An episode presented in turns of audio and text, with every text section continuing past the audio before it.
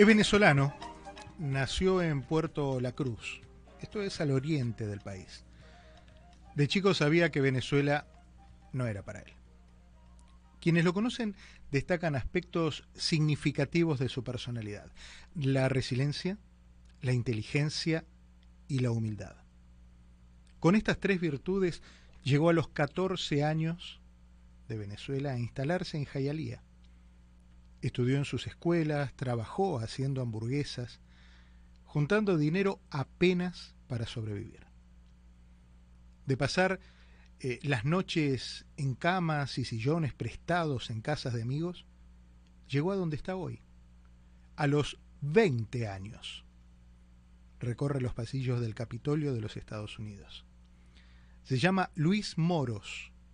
¿Cómo estás, Luis? Bienvenido. Bien, muchísimas gracias por esa introducción, gracias por tenerme el día de hoy. En seis años llegaste, aprendiste inglés, lograste encaminar una vida que difícilmente se tuerza. Eh, acá eh, dirían que encontraste por dónde le entró el agua al coco. en Venezuela decimos lo mismo, así que eh, estoy muy familiarizado con eso. Sí, creo que el, el, sueño americano del que tanto hablamos es, es una estrategia, ¿no? Y yo siempre lo tuve en mente. Eh, hay diferentes maneras de cómo, de cómo le entra agua al fuego, como dices tú, y, yo creo que los tres ingredientes principales es la educación, la humildad y la perseverancia, ¿no? ¿Y cómo, comenzó eh, aquellos, aquellas primeras horas donde ibas de casa en casa buscando refugio para una noche hasta que eh, la varita mágica de la buena estrella, la buena fortuna y la buena la buena ilusión, ¿no? que es el pago justo al esfuerzo y al sacrificio, eh, le da un vuelco a tu vida de, de 180 grados. Sí, yo creo que eh, la suerte, que yo la, la defino como, como un despertar cuando tienes la oportunidad correcta en el momento correcto. Yo creo que eso fue lo que pasó, ¿no? Yo me venía preparando por tanto tiempo, con escasos recursos, porque no tenía absolutamente nada, solo mi conocimiento, y mis ganas de aprender. Yo creo que todas las respuestas a, mis preguntas eran, eran, la educación. Me tenía que educar constantemente, porque si no me educaba, pues sabía que en este país no iba a poder lograr lo que yo quería lograr, que era lo que estoy haciendo ahora. Em, y creo que, esa oportunidad de esperanza eh, llegó cuando cuando pude trabajar el primer trabajo de McDonald's, como muy bien lo dijiste, en la ¿Y, y, en, casa, y en, en casa, en, en Venezuela, quién quedó? Toda mi familia, toda mi familia. Aquí estoy con, con mi madre, eh, que yo siempre he dicho que es como mi superhéroe, porque siempre está el rescate, cuando me pasaba algo siempre estaba allí para apoyarme. Eh, pero de resto, mi padre, mi, abuela, todos están allá en Venezuela. ¿sí? Y Fabiola Fernández un día dijo, vamos, y te agarraste un bolso y viniste, sin preguntar demasiado creo que fue al revés. Yo, yo fui el que dije, vámonos. y, y, Fabiola fue la que dijo, bueno, yo me uno contigo, porque yo creí en una especie como de rebelión también, de, de rebeldía cuando era joven. Soy joven, tengo 20 años. Claro, claro, más. Tenía, cuando tenía 14 dije, eh, dije, sí, me quiero ir, quiero ir a Estados Unidos porque no tengo futuro aquí. Había muchas cosas que sucedían en el ámbito político donde yo no podía ejercer mi carrera y dije, bueno, este es el escape. Eh, y mi mamá, como, como, te digo, siempre estaba allí para, para rescatarme. Bueno, en, en aquel momento, históricamente, puesto en perspectiva la historia de Venezuela, hace seis años atrás, era un momento muy álgido donde había protestas, donde los jóvenes, de alguna manera, eh, ponían el cuerpo en manifestaciones públicas frente a, a los colectivos, ¿no? que es como llamaba eh, como se ha llamado siempre a los organismos represivos del, de la dictadura de Maduro. Sí, y cuando yo me vine, eh, 500 jóvenes habían, murieron durante esa temporada. Entonces, yo no quería ser uno más del montón, no quería ser parte de la estadística porque es súper triste ver cómo jóvenes como nosotros pierden la vida en busca de la democracia y la libertad. Eh, y yo no quería ser parte de eso, creo que mi mente iba mucho más allá, como lo dice el artículo, eh, mi mente nunca para, ¿no? Entonces, eh, me había proyectado ayudar a, la, a Venezuela, ayudar a la diáspora venezolana desde afuera, no desde dentro. ¿Lo has logrado? Lo he logrado, sí, creo que sí lo he logrado. Me falta muchísimo, pero, pero sí, he logrado contribuir a la diáspora venezolana, a los jóvenes. Creo que hay mucha desinformación eh, sobre la educación en este país. Eh, y sí me ha tocado y, lo he disfrutado ayudar a, jóvenes venezolanos hispanos a tener acceso a oportunidades como hacer pasantías en el Congreso y a tocar grandes puertas en este país. ¿Cómo es tu relación con, con esa dicotomía que se genera entre la realidad de la que venís y los políticos de todos los días con los que te cruzas ahí en el Capitolio? Bueno, creo que es un conflicto interno, ¿no? Porque yo yo vine de un país donde no hay democracia, donde hay una totalmente anarquía que domina la sociedad y donde las personas se acostumbran a esa anarquía. Eh, pues esta dicotomía de la que estás hablando es algo que inspiró eh, a continuar la lucha ¿no? por, la, por la democracia. Eh, y ahorita trabajando en el Congreso, es lo que trato de hacer, trato de expandir derechos humanos para los hispanos, pero sobre todo para venezolanos. Que, esta nueva iniciativa del TPS eh, para tener una estadía temporal para los venezolanos que ha sido aprobada por la administración de Biden. Y, y, esa es una de mis, mayores metas ahora en el Congreso cuando, bueno, te quedaron muchos amigos, me imagino, en, en Venezuela, compañeros, compañeras de escuela, de estudios, y, me imagino que siguen también tu derrotero a la distancia. ¿Qué, ¿Cuáles son sus inquietudes? ¿Cómo, ¿Cómo los ves a ellos ahora? bueno, algunos les perdí vista, ¿no? Porque eh, en esta diáspora venezolana eh, muchas personas han salido del país y y pues han ido a Europa y a otras partes del mundo y pues hemos perdido contacto, pero los que quedan aún allí en Venezuela, lo que ven es una desesperación tan grande por su por salir adelante. Y yo creo que si hablamos, yo no creo para nada en la suerte, pero si, si hablamos de un toque de suerte, pues lo he tenido yo, que es tener los recursos necesarios para triunfar aquí. Eh, hay muchas personas talentosas en mi país que no tienen la oportunidad, porque aunque tengan la pasión y las ganas, el gobierno no los permite volar. Entonces, creo que esa es una de las cosas que más escucho, que más me preocupa, que desde aquí intento ayudar lo más que puedo a, la juventud venezolana en Venezuela, porque creo que son parte fundamental del, del futuro del país. Leía por ahí que siempre quisiste ser abogado que no, te gustaría que, pese a estar ahí en, en, la primera fila de, de, donde las cosas pasan, que es el Congreso de los Estados Unidos, no, no buscarías un cargo público, un cargo político, te gustaría más eh, hacer historia a través de la legislación, de las leyes. Me gustaría, hacer más, me gustaría hacer más historia a través del sistema judicial, que es súper importante. Eh, no, no tengo en mis planes de congresista, no me interesa hacerlo, creo que es un trabajo muy importante, eh, pero no es en lo, a lo que yo me, me, me especializo. Yo creo que es que me recuerden no por quién soy, sino por lo que he hecho. Y creo que la mejor forma de que eso suceda es siendo juez de la Corte Suprema. Eh, y eso es lo que intento hacer, en, bueno, de aquí a 30 años. el primer joven hombre hispano en ser juez de la Corte Suprema. Ya tenemos a una que es eh, la jueza Sonia Sotomayor, la primera mujer hispana, y hemos visto los cambios que han, que han sucedido en el ámbito judicial. Cuando hablas con, en, el círculo político donde te moves y contás estas experiencias de que te estás preparando hoy a los 20 para dentro de 30 años, eh, los ojos puestos en ese futuro que te lleve a la, a la Corte Suprema, ¿qué te dicen? ¿Cómo te ven? Bueno, hay, algunos que, me, que admiran el hecho de que hay una determinación a tan temprana edad. Hay otros que, no lo creen.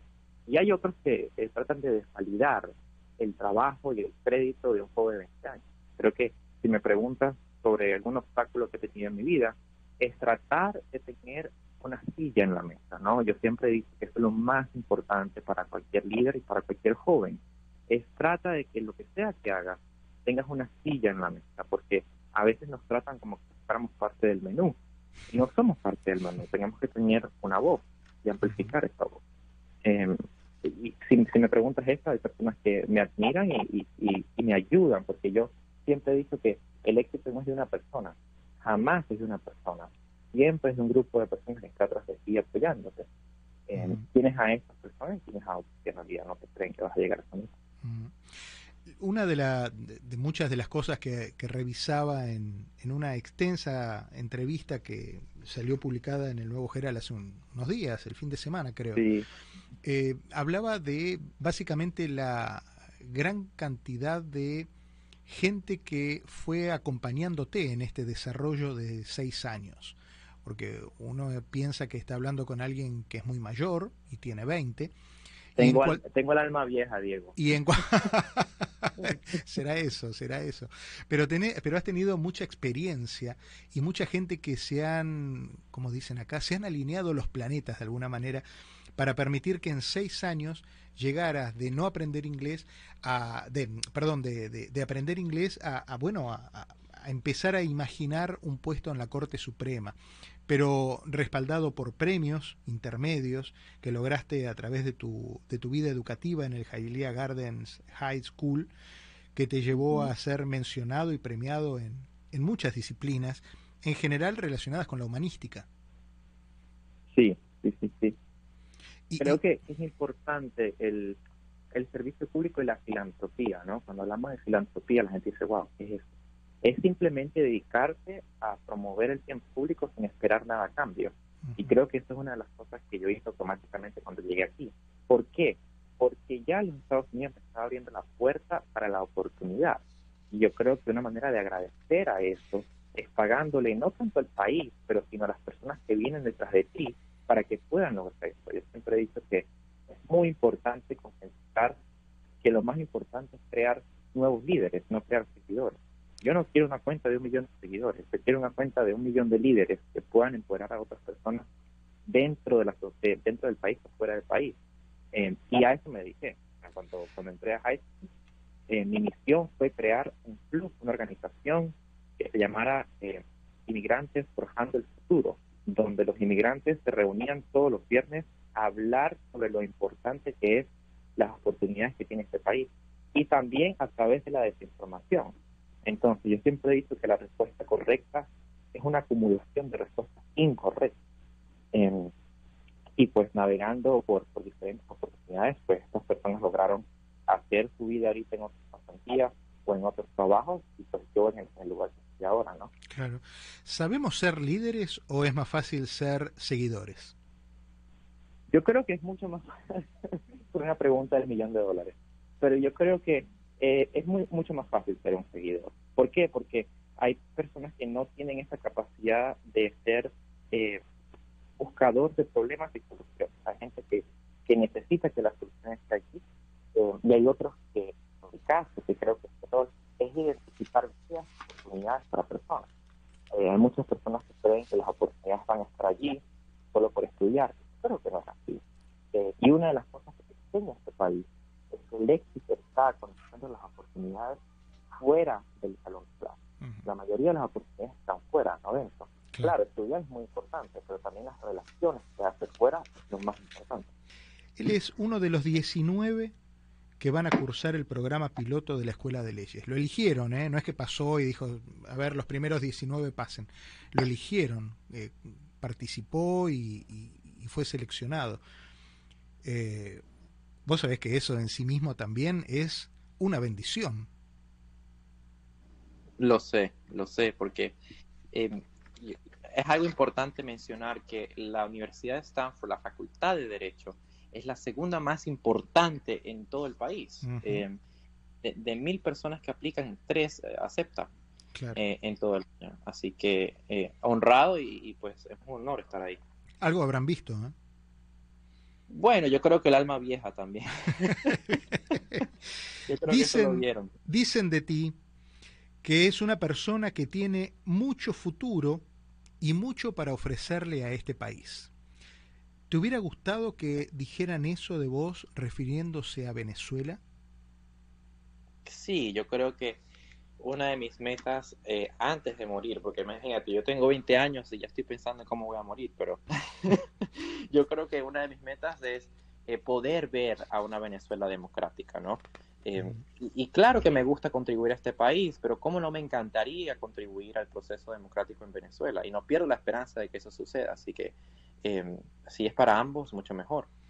Esa personalidad avasallante que tenés eh, intimida. Y parte de la intimidación, eh, sobre todo en la edad escolar, entre los chicos se ve mm, eh, representada o, tratan de, evitar esa intimidación a través del, bullying. vos lo pasaste complicado, ¿no? En una etapa de, la escuela recién llegado, con, tropezando con, con el idioma y con las nuevas costumbres y aún así vos tenías tus metas y tus objetivos muy claros. Sí, sí, y es interesante que mencionas eso porque eh, una de mis metas ahora mismo es escribir un libro sobre la persuasión que sale en diciembre. Em, y, y en mi libro hablo sobre la educación y cómo la persuasión juega parte fundamental de cómo nos educamos. Eh, y es importante resaltar que a, pesar de que sí sufrí de bullying, porque se burlaban de mí porque no sabía el idioma, eh, y, un profesor me comentó que nunca llegaría a ser un abogado en este país porque no sabía inglés ni sabía pronunciar las palabras. Em, es importante que te persuadas a ti mismo, ¿no? Yo siempre interpreté los nos de la vida como una nueva oportunidad. Eh, y yo creo que la constancia es lo que te lleva al éxito, aparte de la educación y la preparación. Entonces, a mí me dijeron, para yo estar donde estoy ahora, Diego, me dijeron no muchísimas veces. Y aquí estoy. Claro. ¿Qué es Hialeah para vos? Oh, Hialeah, es, una, es mi casa. Yo creo que Hialeah lo, lo es todo para mí porque fue la ciudad que me recibió eh, sin ningún tipo de discriminación. Me dijo, aquí en esta ciudad puedes aprender lo que quieras y puedes ir a donde quieras. Mi primer trabajo fue McDonald's eh, en la 55 de Hialeah y nunca me voy a olvidar de eso. Fue la primera oportunidad que tuve en este país y gracias a ese trabajo eh, fue que pude escapar de ser homeless, de, no tener una vivienda. Entonces, para mí, Jayalía significa todo. ¿Volviste? Sí, sí, volví. Volví eh, después que me gradué.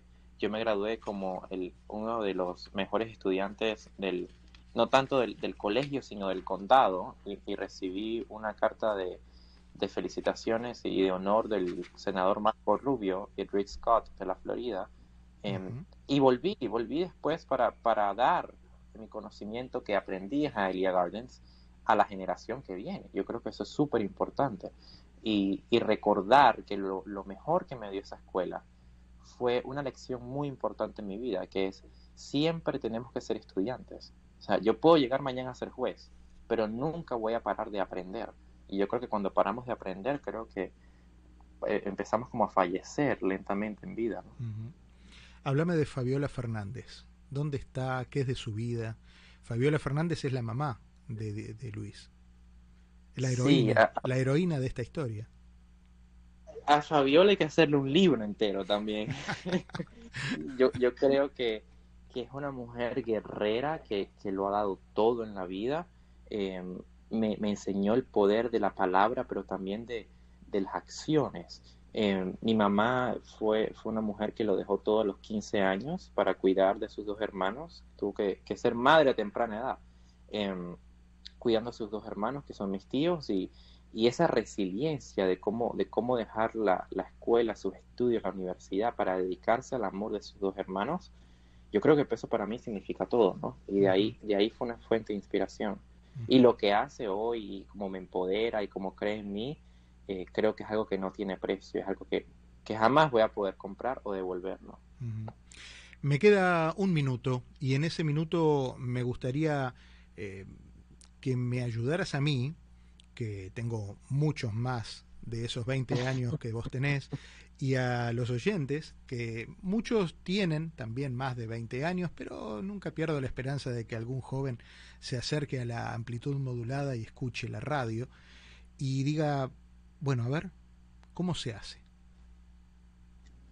¿Cómo se hace el éxito? Yo creo que es importante, eh, como, como dije anteriormente, hablar con las personas correctas, ¿no? Conectar genuinamente con tu historia, saber que lo más importante que tenemos es lo que decimos y también cómo lo proyectamos. Entonces, si tienes una, una idea y quieres cumplir tu sueño, proyectalo al mundo y cuéntale a la gente lo que quieres hacer. Y allí lo puedes lograr. Luis, te mando un abrazo, me encantó conocerte y, saber de vos y vos lo que aparte le estás dando a este mundo es una esperanza, una esperanza de que se puede, de que eh, sobre todo los inmigrantes nos das la convicción de que con esfuerzo y con foco en lo que queremos podemos lograr todos y cada una de nuestras metas. Te mando un abrazo y, gracias por esta lección de esta tarde. ¿eh? Gracias, Diego. Estamos en contacto. Nos vemos pronto.